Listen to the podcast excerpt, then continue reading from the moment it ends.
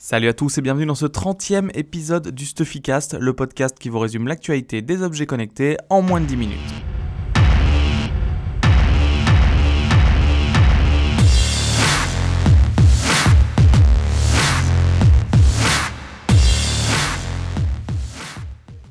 Cette semaine, le MWC de Barcelone a eu lieu euh, et la grande star de ce salon, c'était la réalité virtuelle.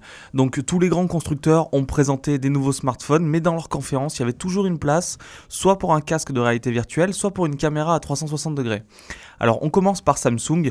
La conférence a été marquée par l'annonce du S7 et du S7 Edge, les nouveaux téléphones. Euh, il y a eu euh, Mark Zuckerberg, le boss de Facebook, qui est intervenu. Ça fait une énorme surprise.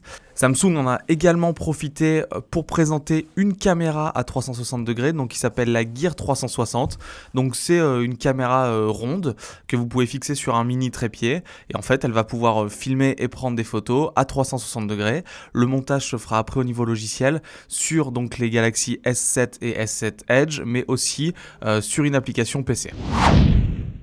L'autre constructeur qui a énormément fait parler pendant le, MWC, c'est LG, qui a présenté son nouveau téléphone LG G5.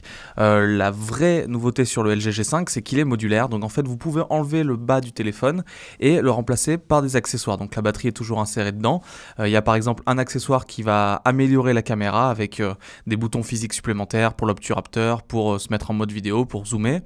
et il y a aussi un module qui s'appelle le IFI Plus, qui est en fait un module IFI euh, audio. Mais LG ne s'est pas contenté de présenter smartphone, il a présenté également son casque de réalité virtuelle qui s'appelle le 360 VR.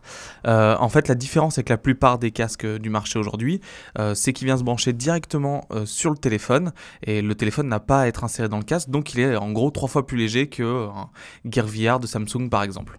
L'autre nouveauté de LG, c'est euh, aussi une caméra qui filme à 360 degrés, comme euh, la Gear 360 de Samsung. Euh, la forme, cette fois-ci, ressemble beaucoup plus à une Ricoh Theta, qui est une des premières caméras 360 qui était sortie sur le marché. Tant qu'on est sur la réalité virtuelle, il y a eu deux autres annonces. Donc, toujours au MWC, HTC a présenté son Vive. Et la mauvaise surprise, c'est le prix. Il sera disponible à 799 dollars. Donc, c'est encore plus cher que l'Oculus. Pendant ce temps-là, Sony n'a pas eu le temps euh, de présenter son PlayStation VR euh, lors du MWC, mais a annoncé une conférence de presse le 15 mars pour présenter son casque. Sa particularité, d'après Sony, c'est que le prix sera normalement en deçà de la fourchette euh, qu'on a pu voir entre l'Oculus Rift à 600 dollars et l'HTC Vive à 799. Et en plus de ça, le vrai avantage pour le PlayStation VR, c'est qu'aujourd'hui, il y a 36 millions de PS4 dans la nature, donc il sera directement compatible et il y aura beaucoup de jeux qui fonctionneront directement.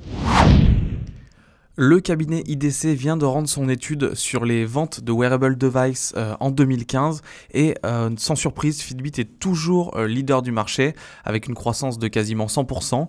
Fitbit a vendu 21 millions de trackers d'activité, donc entre les Fitbit Surge, les Fitbit Charge et Char, etc. Le deuxième du marché, ce n'est pas une surprise au final, c'est Xiaomi qui a écoulé 12 millions d'unités de ses bracelets connectés, les Mi Band et Mi Band Pulse et lui a connu une croissance de 1000%. Euh, le troisième, c'est Apple, avec son Apple Watch, euh, qui a été écoulé au final à 11,6 millions d'unités, ce qui est un excellent chiffre parce que c'est beaucoup plus que le marché l'année dernière. Ensuite, on retrouve dans les suivants Garmin et Samsung. Euh, en tout cas, tous les acteurs du marché ont connu une croissance d'au moins 50%, à part Samsung qui a eu une croissance de 20% sur l'année. Donc le marché de 2015 a été vraiment l'année de démocratisation des wearable devices dans le monde. Petite news insolite cette semaine, on a Boston Dynamics qui a été donc racheté par Google, euh, qui produit des robots, qui vient de mettre euh, en ligne une vidéo de son dernier robot qui s'appelle l'Atlas Droid.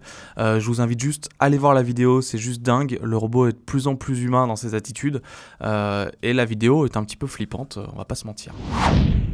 Le test de la semaine, euh, on le fait, enfin je le fais personnellement depuis quasiment un mois et je le gardais un peu secret. Euh, c'est l'Amazon Echo, donc qui a jamais été testé pour l'instant en France. Euh, donc aujourd'hui, L'appareil n'est pas disponible en France, on est obligé de lui parler en anglais, mais euh, même en ayant ce petit problème de langue, euh, c'est juste un objet connecté incroyable pour la maison.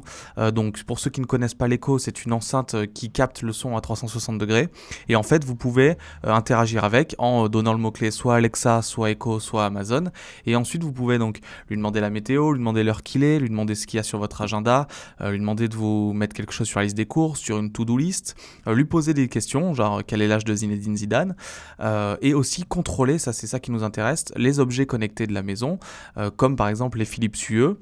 Et il y a aussi une interface avec IFTTT pour automatiser avec tous les services qui sont compatibles.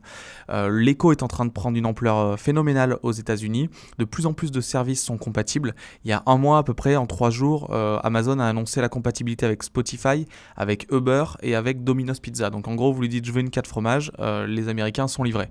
Vous lui dites amène-moi un Uber, il connaît votre adresse et le Uber arrive 5 minutes en bas de chez vous. Donc franchement, l'écho aujourd'hui, c'est peut-être le meilleur objet connecté que j'ai testé depuis 4 ans que je teste des objets connecté depuis le premier Nike Fuel Band. Euh, j'espère vraiment qu'il va sortir en France. Nous, ce qu'on a décidé, euh, grâce à Domadou, qui est notre partenaire, c'est de vous offrir l'Amazon Echo que j'ai pu tester. Donc, venez sur le site, euh, il y a un article dédié au test, et en bas du test, il y a le concours. et on lance en même temps que le concours un hashtag Bring Echo to France pour faire un petit peu de bruit et essayer de, faire bouger un petit peu Amazon, même si, bon, Amazon va pas forcément écouter Stuffy et ses lecteurs, mais on sait jamais.